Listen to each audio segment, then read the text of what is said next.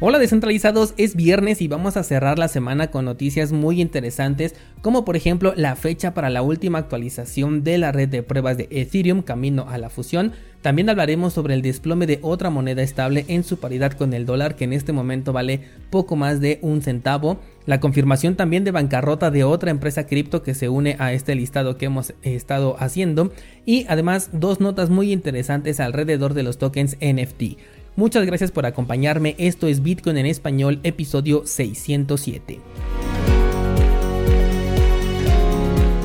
Movimiento interesante en el precio de Bitcoin en las últimas horas, como consecuencia de la declaración oficial de la entrada a una recesión técnica por parte de Estados Unidos. Sin embargo, el precio se ha encontrado con un nivel de resistencia en los 24.200, nivel que por cierto ya había sido testeado el pasado 20 de julio y que me acabo de dar cuenta hace, bueno, el día de hoy que eh, este nivel de resistencia ya lo habíamos utilizado en el año 2020. En diciembre de 2020 el nivel de los 24.200 sirvió durante un par de semanas para que el precio estuviera testeando antes de poderlo romper y de ahí dirigirse directamente hasta los 42.000 dólares aproximadamente. Por lo tanto, este nivel sí lo vamos a considerar como importante porque ya tiene una historia y en este momento estamos viendo que nuevamente funciona como resistencia. Así que pendientes a este nivel 24.200 si lo rompiera podemos especular entonces una llegada a los 30.000 y si por el contrario esta resistencia es muy fuerte y hace que el precio baje, bueno pues ya sabes que yo lo estoy esperando por ahí abajo de los 14.000 dólares aproximadamente.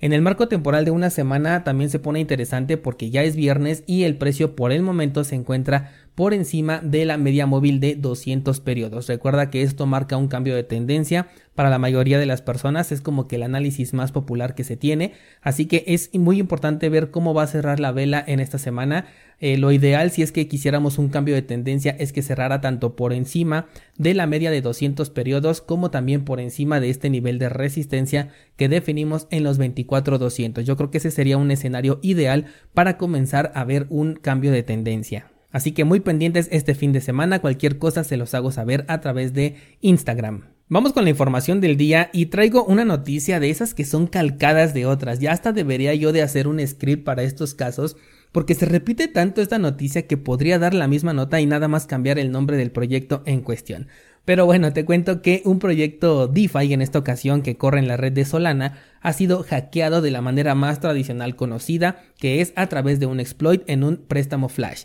La plataforma en cuestión es Nirvana Finance, la verdad es que yo no conocía esta plataforma y se consiguieron robar 3.5 millones de dólares, lo que provocó el desplome de su token principal que antes de lo ocurrido estaba más o menos en los 9 dólares y ahorita vale un poquito más de un dólar, pero el efecto más fuerte lo absorbió su moneda estable, la cual en este momento vale apenas 14 centavos de dólar. Como este proyecto no lo conocía, yo asumo que esta moneda estable era algorítmica, por lo que una vez que ocurrió este evento y se perdió todo ese balance, pues se desplomó su paridad. El préstamo además fue tomado de la plataforma de Solent, que si no me equivoco es otra de las que fue atacada hace poco tiempo. Yo recuerdo que te traje una noticia sobre esta plataforma hace poco. Pero bueno, los fondos se movieron rápidamente y al momento en el que se escribe el artículo de donde estoy sacando esta nota, los fondos ya se encontraban en la red de Ethereum y en la criptomoneda de DAI. Quiero pensar que están a espera de llevarlos a Tornado Cash para ofuscar el seguimiento. ¿Qué te digo descentralizado? Una plataforma que ofrece préstamos flash para mí ya es un foco rojo y ni de broma dejaría ahí mis criptomonedas si es que las utilizara estas plataformas DeFi. He perdido ya la cuenta de cuántas veces he traído esta clase de noticia de las pérdidas y los hackeos o los exploits cuando se habla de préstamos flash, pero no se ha hecho nada al respecto. Estos préstamos siguen siendo una opción que la verdad ha dejado más pérdidas que beneficios. Cambiamos de tema y ahora vamos a hablar sobre el exchange de Zipmex que ya te había contado que tenía algunos problemas y estaba por ahí levantando sospechas de insolvencia mientras que el cofundador negaba públicamente tener problemas de esta clase. Bueno, pues el viernes terminaron declarándose en bancarrota, pero no fue sino hasta hace un par de días el miércoles que lo hizo público. Este exchange, a pesar de que lo conocía a raíz de esta noticia, sí tiene presencia en varios países y todas las subsidiarias se vieron afectadas por esta declaración de bancarrota. Ahorita se encuentra en proceso de reestructuración e invita a los usuarios afectados a dejar sus quejas directamente en la plataforma para poderles dar un seguimiento. Lo que quiero destacar de esta nota es que no debe de importarnos lo que nos diga el CEO, el fundador, el director o la imagen pública de cualquier empresa cripto, porque ya tenemos evidencia de sobra de que esto puede no ser verdad, y por ello esta insistencia de que no tengas tus fondos en plataformas centralizadas, sobre todo ahorita que estamos en un cripto invierno y le está pegando a muchas empresas. Ayer, por ejemplo, Bitso no funcionó casi todo el día, me lo hicieron saber en el grupo de Discord, inmediatamente hice una transferencia de 5 dólares para verificar esta información y cuando quise entrar a la plataforma me di cuenta que ni siquiera se podía acceder ni a la aplicación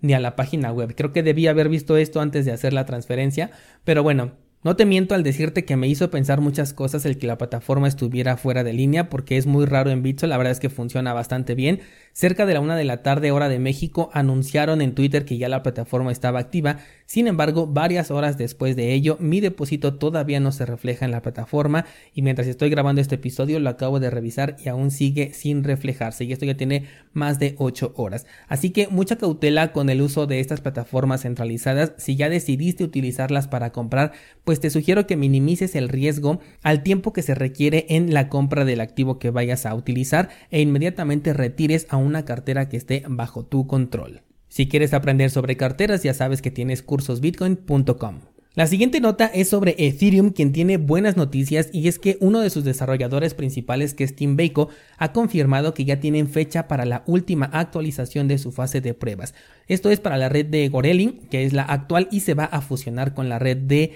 eh, Prater o Prater, no sé cómo se pronuncia, que es la Bacon Chain o sea, la de la versión 2.0. Prater o Prater va a ejecutar su actualización con el nombre de villano de Harry Potter que es Bellatrix el próximo 4 de agosto y se fusionará con Gorelli entre el 6 y el 12 de agosto. Estamos a un par de semanas de esta fusión. Esta sería la última red en fusionarse y con ello, si todo sale bien, apuntan al 19 de septiembre, fecha tentativa que se nos ha entregado para la esperada fusión ya en la red principal. ¿Qué piensas descentralizado? Ya con esto todas las redes de prueba estarían fusionadas y hasta el momento no tenemos información sobre ningún problema grave. ¿Será que se lo estén ocultando o por fin veremos la esperada fusión en septiembre? Por último, quiero comentar dos casos muy interesantes en relación a los tokens NFT, que por cierto estoy preparando un podcast monotemático sobre estos tokens porque ya tiene mucho que no hablo de ellos y antier con la charla que tuve me surgieron muchas ideas. Pero bueno, te comento primero que un grupo de artistas en Cuba tuvieron una mala experiencia a raíz de la pandemia por el cierre del mercado de arte como consecuencia de las sanciones que tienen Estados Unidos contra Cuba, porque como siempre estas sanciones terminan afectando más a las personas que a los gobiernos. Esto incentivó a los artistas para llevar su arte al sector cripto utilizando los tokens NFT y el mercado más popular que es OpenSea. Sin embargo, la experiencia no fue positiva porque la plataforma al ser centralizada también le cerró la cuenta de los usuarios por pertenecer nuevamente a este país. El tema es más extenso, te compartí la nota en el grupo de Discord por si la quieres continuar leyendo, porque la razón por la que te traje la nota al episodio es para preguntarnos si esta es la web 3 de la que tanto se está hablando. Aunque no le he dedicado un episodio especial y creo que ya lo amerita, la web 3 ha sido una de las tendencias más populares de este año como un cambio de paradigma que nos va a ofrecer propiedad sobre algo. No se sabe bien aún sobre qué queremos esa propiedad o por lo menos yo todavía no lo alcanzo a entender, pero bueno, el punto es que seremos realmente propietarios de algo y además se agregará una especie de anonimato. Pero en este caso las plataformas que sirven para acercar a los artistas con los interesados en dicho arte están bajo la misma línea de acción que cualquier otra entidad tradicional, solamente que trabajan con tokens NFT. Piden identificación de Know Your Customer, con lo cual no existe el anonimato, y además ofrecen cooperación con los reguladores, por lo que no dejan de ser un servicio totalmente centralizado. Esto lo he visto en varias plataformas de la llamada Web 3.0 y es por ello que quise mencionarlo, pero ya profundizaremos en otro episodio. El punto por ahora es que una plataforma que toma estas acciones, ya sea por gusto o por solicitud externa, la verdad es que no tiene espacio dentro del sector cripto desde mi punto de vista. La otra aplicación de los tokens NFT que espero que resulte mucho mejor es la que propone Binance de satisfacer las necesidades de compra de boletos tokenizados para eventos masivos. Esto a raíz del problema que se dio en la final de fútbol de la Champions League, donde se vendió una gran cantidad de entradas falsas, dejando a los usuarios con una gran pérdida, tanto económica como de una experiencia que probablemente sea irrepetible. Binance dice que los NFT eliminarán las entradas falsas y también la reventa, evitando así el desorden en estos eventos. La medida suena interesante y espero que sí consigan solucionar este problema. Sin embargo, como persona que le gusta pensar en todas las posibilidades mm, de que algo pueda salir mal, me pregunto si realmente un token NFT evita la venta de entradas falsas, pues si en un pedazo de cartón que cualquier persona puede revisar con mínimos conocimientos tecnológicos no se pudo identificar que el boleto era falso, ¿Cómo identificaría una persona que sea ajena al mundo cripto un token que fue creado en la red de Binance de uno que fue creado en la red de Solana o de Cardano o de Harmony? Se me ocurre que a través de una aplicación centralizada de validación en tiempo real del ticket digital sí se podría autenticar la entrada, lo cual me lleva a preguntarme si finalmente estamos utilizando algo centralizado, entonces ¿se necesita realmente un token NFT para ello? Y todavía puedo ir más allá, esta medida no evita la creación de una aplicación de validación de tickets falsos con su propia creación de tokens NFT que también van a ser falsos, porque a diferencia de los boletos en papel como los conocemos hoy en día,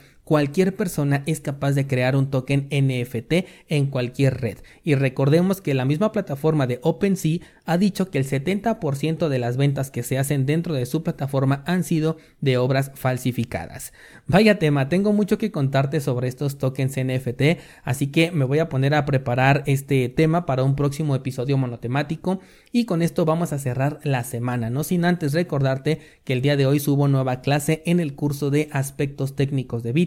También esta semana hubo análisis cripto, lo publiqué el día miércoles y en las notas del programa tienes el enlace para nuestro pool de Cardano por si quieres participar con nosotros y obtener recompensas cuando firmemos un nuevo bloque. Que tengas un excelente fin de semana y te espero el lunes, no faltes porque traigo un episodio muy interesante.